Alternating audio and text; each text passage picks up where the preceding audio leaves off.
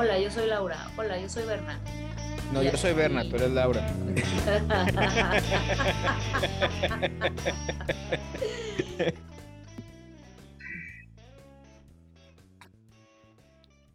Pues bueno, eh, mi nombre es Orlando Fabián Gómez Vázquez, soy médico general, graduado de la Facultad de Medicina de la Universidad Autónoma de Coahuila, de Torreón, soy de Torreón, Coahuila, sí.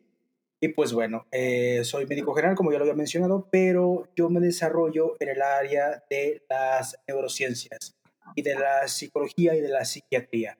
Estoy a punto de iniciar mi residencia de psiquiatría, sin embargo, por tres años fui el encargado del Departamento de Medicina General y de Urgencias Psiquiátricas del Hospital Psiquiátrico de Parras en el turno de jornada acumulada. De hecho, eh, terminé pues mis servicios ahí en el hospital, dejé de trabajar en el hospital. Hace, ¿cuándo fue Laura? Hace como que tres meses, ¿no? Tres, cuatro, tres meses, ¿no? Y precisamente porque iba a entrar a la especialidad a Cuba, hacer la especialidad, eh, y tenía que hacer y montar toda una serie de papelería para poder hacer mi especialidad allá en psiquiatría, pues tuve que dejar el trabajo el psiquiátrico de Parras.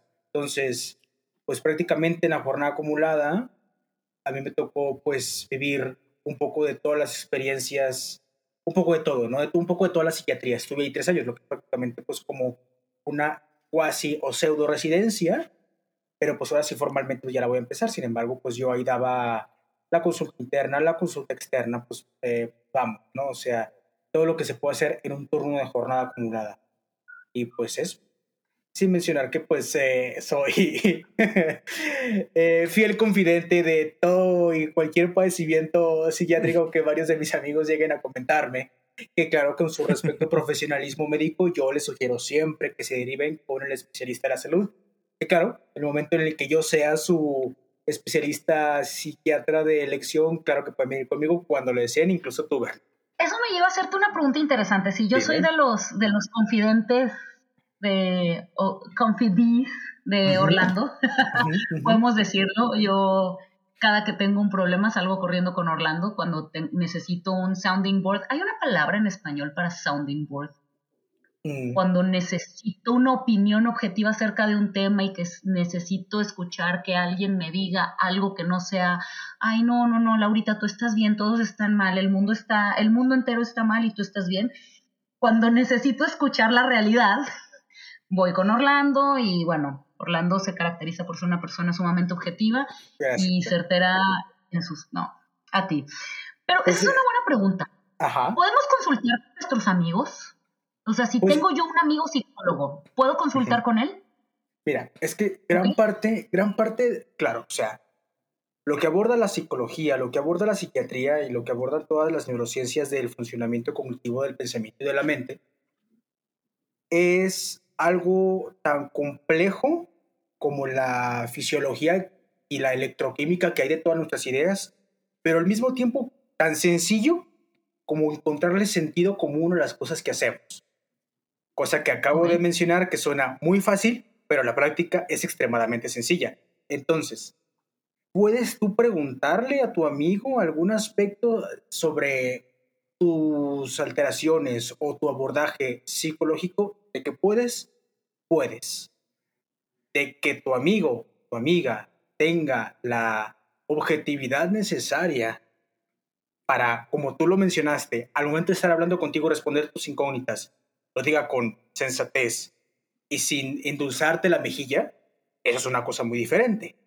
Porque obviamente si tú llegas conmigo y yo te veo súper triste y súper deprimida y me cuentas a mí algo en donde obviamente y claramente cuando me cuentas tu historia, yo, yo me doy cuenta que tú tuviste la culpa o que tú eres la responsable de tus propias desgracias, pues obviamente yo te veo muy triste, yo puedo ahí decirte, ay amiga, no sabes qué, es que sí, sí, el mundo está pa' de la verga, ¿no? Pero la realidad aquí es que si lo que tú haces es venir conmigo, me preguntas, oye, es que necesito tu consejo, necesito tu apoyo, tu apoyo objetivo, ah, pues ahí la cosa cambia. Entonces ahí yo te voy a decir, a ver, tú me dijiste que hiciste esto, esto, esto y esto, y en consecuencia pasó esto, esto y esto y esto. Y a mi modo de verlo, porque también eso es algo muy importante, a mi modo de verlo, pues creo que tú pudiste haber mejorado el abordaje de tu situación en esta, en esta, en esta parte o en esta otra. O cuando te mencionaron esto, eh, a lo mejor la persona se refería a esto, pero tú lo interpretaste de esta forma. Entonces, gran parte de una consulta de psicología, pero también de psiquiatría, eh, se basa en eso. ¿Por qué? Porque todo mundo con sus rasgos de personalidad, ojo, rasgos de personalidad, cuando se exacerban y disfunciona la vida cotidiana, esos rasgos de personalidad se convierten en un trastorno. Por ejemplo, yo puedo ser una persona extremadamente expresiva, está bien, y ese puede ser mis rasgos de personalidad, ¿sí?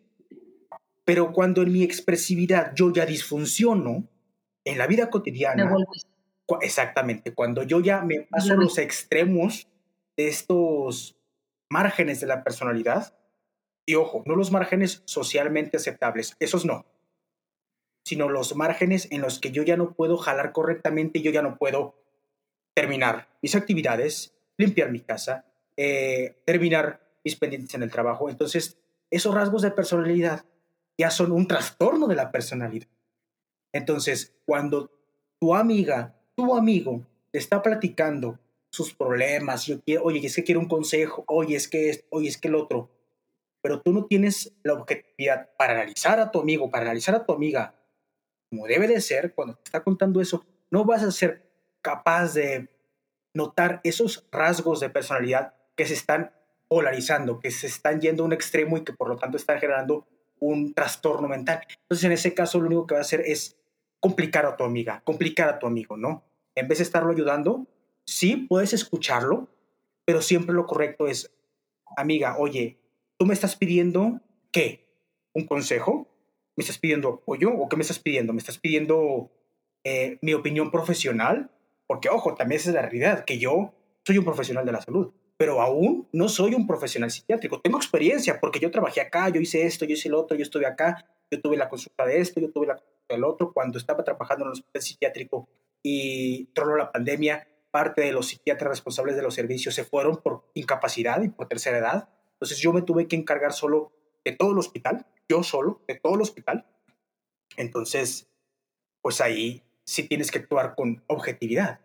Entonces, cuando me dices, oye, pues tengo la objetividad para hacerlo, pero lo correcto aquí es que yo te tengo que mandar con el psiquiatra o yo te tengo que mandar con el psicólogo porque yo soy médico general, no soy psiquiatra, quiero serlo, lo voy a hacer, pero aún no lo soy. Entonces ahí es bien importante, bien, bien importante cuando alguien viene conmigo y me dice, oye, quiero tu consejo. Ah, perfecto. ¿Como amigo? ¿Como profesional de la salud? ¿Como doctor? ¿Como residente de psiquiatría? ¿O como cómo lo quieres? No es que sabes que realmente no quiero tu consejo, quiero tu ayuda. Ah, bueno, entonces, ¿cómo quieres, quieres mi ayuda? ¿En forma de apoyo? ¿En forma de, de, terapia farmacológica? Porque hay medicamentos psiquiátricos que sí puedo proporcionar como médico general. ¿O quieres que te derive con el psiquiatra para que te dé medicamentos controlados? ¿O simplemente necesitas que te derive con un profesional de la salud y quieres que te pase, quieres que te haga una interconsulta? Entonces, siempre es bien importante y, esto, y esta pregunta que me acabas de hacer es bien interesante porque no es responsabilidad del quien pide ayuda saber si es importante o es válido preguntarle a tu amigo que es profesional de la salud o a tu amigo que es psicólogo o tu amigo que es psiquiatra. Es responsabilidad del profesional de la salud, ya sea psicólogo, ya sea psiquiatra, si él se siente apto, si él se siente capaz para poder abordar eh, pues a tu amigo que te busca como paciente. La responsabilidad no es tuya, la responsabilidad es mía. Mi ética, mi profesionalismo me tiene que decir, oye, a ver, Laura es mi amiga, pero resulta ser que tiene problemas con tal persona que también es mi amigo. Cámara, ahí, híjole, a lo mejor y también mi amigo que es eh, amigo de Laura es el que está mal y posiblemente por eso mi, mi criterio va a estar sesgado.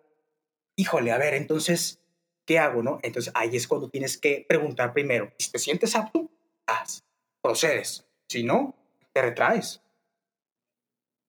Claro, el punto ahí es qué tanta objetividad puedes tener en esa situación. Es correcto, es correcto. Porque es, es, muy interesante, fíjate.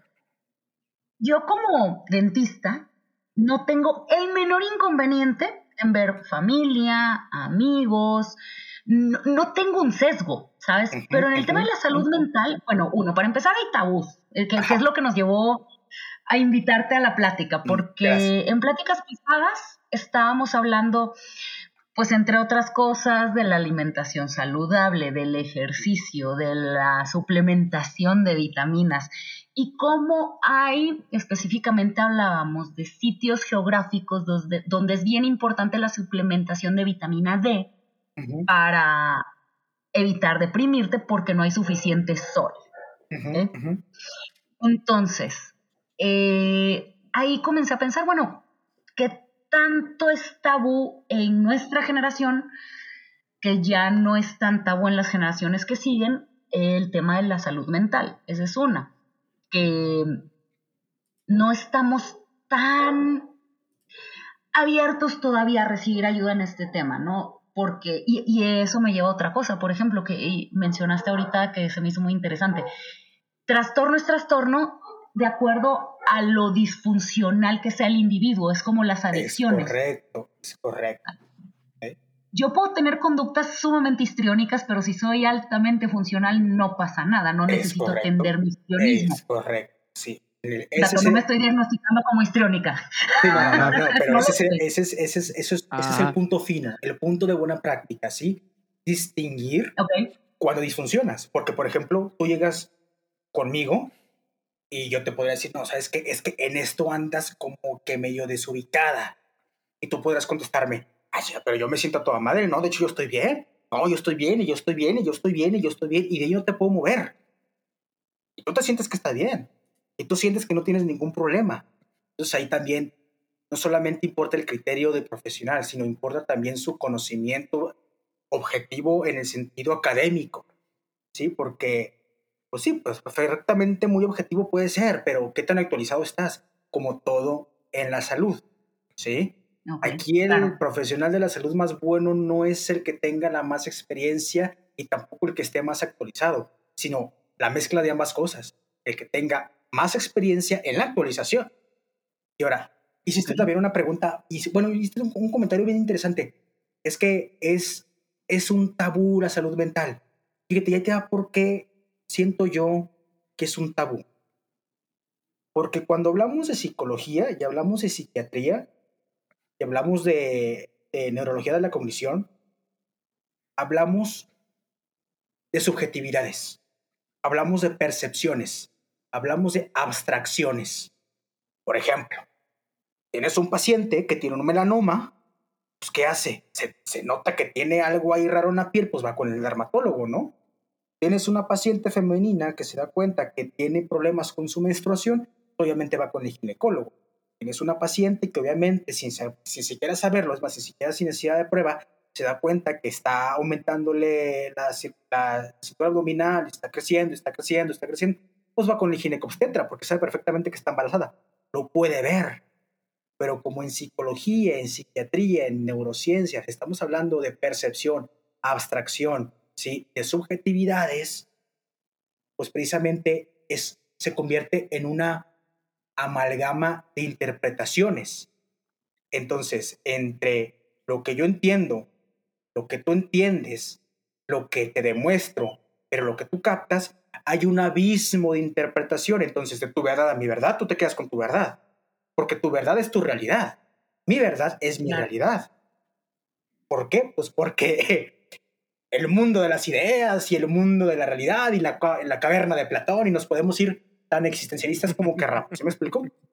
Pero precisamente por eso, porque, porque la psicología, la psiquiatría, las neurociencias se, se manifiestan en abstracciones y en subjetividades, es que se convierten en tabús. Porque, por ejemplo, si yo te digo, oye, ¿sabes qué? Me duele el estómago. Tú me decir, no, pues, es un bicho. Oye, ¿sabes qué? Me duele el abdomen, pero ¿sabes qué? Se me pasa como por acá la ingle del lado derecho. Ah, bueno, pues puede ser una hernia. O híjole, ¿sabes qué? Me tocas el, el, área periumbilical, me tocas y el rebote me duele. Ah, pues posiblemente puede que se trate de una apendicitis. Ah, perfecto. Pero ¿qué pasa si te digo, oye, ¿sabes qué? Es que siento que yo no soy yo. ¿O qué pasa si te digo, oye, ¿sabes qué? Es que de pronto estoy en el trabajo, voy al baño y cuando estoy en la taza eh, me dan muchas ganas de golpear la pared porque de pronto siento como que, pues, obviamente, toda esa clase de situaciones abstractas y que solamente tienen sentido, y eso a veces, para mi percepción en la cabeza, pues para ti no. O que, por ejemplo, las mentadas ansias. Como hay personas que tal cosa le da ansia, como el mascar hielo, o la misofonía de mascar hielo, hay gente a la que no. Arañar el... Es correcto. O hay gente que decía, es que sabes güey, ver muchos agujeritos juntos me pone bien ansioso. Me da una ansiedad ver tantos agujeritos juntos que hasta sudo, me da taquicardia. Y es más, hasta me siento bien incómodo, que es la tripofobia. Pues no, yo veo una, un dibujo con chingos de agujeritos y yo no siento nada. Entonces, como todo esto se trata de subjetividad de percepciones y de abstracciones, es que hay un margen súper amplio de interpretaciones. Entonces yo tengo, yo tengo que de alguna forma ponerme en tus zapatos, tengo que de alguna forma buscar la empatía para entenderte y posteriormente aplicar el método científico y poderte tratar, cosa que el gastroenterólogo no necesita hacer. ¿Por qué? Porque, por ejemplo, eh, si tienes colitis y te toman una muestra, eh, y la ven en el microscopio y ven ahí todas las alteraciones histológicas del tejido del colon, ah, pues perfectamente sabes que el paciente tiene colitis. No necesito yo tener colitis para saber que este paciente tiene colitis. Pero ¿qué pasa con la esquizofrenia? Cuando escuchas voces o cuando las, los rostros y las voces de la gente que ves en la mañana se funden y se confunden con los colores de la tarde, de tu cocina, de tu casa, con la o los rostros de la gente por la tarde, cuando lo que alguien te está diciendo se mezcla con lo que alguien te dijo en la mañana del día anterior. Pues eso tú no puedes sentir. Y si yo te lo describo, primero que nada, ¿cómo te lo voy a escribir? Por eso todas estas, por eso todo este abordaje de las neurociencias es bien difícil. Por eso no cualquiera le entra. Y no estoy diciendo con esto que el que le entra es un genio. No, para nada. Pero sí para entrarle todo este, a todas estas áreas se necesita mucha apertura, mucha apertura, porque muchas de las cosas que vas a ver van a ser como si fueran una especie... Es correcto, sí. Muchas de las cosas que tú vas a ver vas, van a parecer cuentos de hadas, ¿no? O sea, van a aparecer cosas que dices, bueno, ¿y este trip de dónde te lo sacaste? ¿O esta interpretación de dónde lo sacaste? porque yo te estoy diciendo esto y de pronto me lo tuerces y me lo transformas en que de pronto tiene que ver con mi mamá? ¿De dónde lo sacaste? Ah, pues porque hay toda una amplia gama de interpretación que si tú le sabes cómo buscar y sabes cómo interpretar y sabes cómo preguntar, lo vas a sacar y va a concordar con tu comportamiento, porque eso sí, el, la interpretación del comportamiento, cuando sabes encajar la abstracción de lo que te dice el paciente, lo, lo logra sustraer, nunca va a fallar. Oye, es que sabes que yo tengo muchos problemas con mis relaciones. sabes que pues mi pareja es medio abusiva, pero no la puedo dejar. Oye, ¿y cómo estuvo la relación con tu padre y con tu padre? pues estuvo medio ausente. Y de niño o de niña de casualidad, este, te amenazaban diciéndote que si no te portabas bien te iban a dejar en parisinas. Sí, siempre pasaba. Ah, pues con razón. Ah, y entonces tú empiezas a preguntar y empiezan a cobrar sentido las cosas, ¿sí me explico? Pero eso es muy diferente a, oye, me duele el estómago. Ah, pues muy probablemente comiste carnitas ayer, sí. Ah, pues son las carnitas que te acabas de echar. ¿Sí me explico? Entonces, por eso el tabú. Por lo subjetivo. Es correcto, porque tu subjetividad no es la misma que la mía. Tu interpretación no es la misma que la mía. Entonces, lo complejo radica en la interpretación correcta, aún y a pesar de la subjetividad del asunto. Es correcto, porque, por ejemplo, una de las cosas de las ciencias médicas, las ciencias de la salud, las, la, biología, es que aplican el método científico más puro y sencillo. Sí, el, el método científico puro, así de libro. Pero en la psiquiatría no. también lo aplicas, pero tienes que interpretar, porque la esquizofrenia del paciente A no va a ser la misma que la esquizofrenia del paciente B. Esto también aplica para la somatización de algunos padecimientos, eh, para los padecimientos plenos del cuerpo, no tienen que ver con la mente. Pero aquí el abanico de interpretación es infinitamente más amplio. Por eso.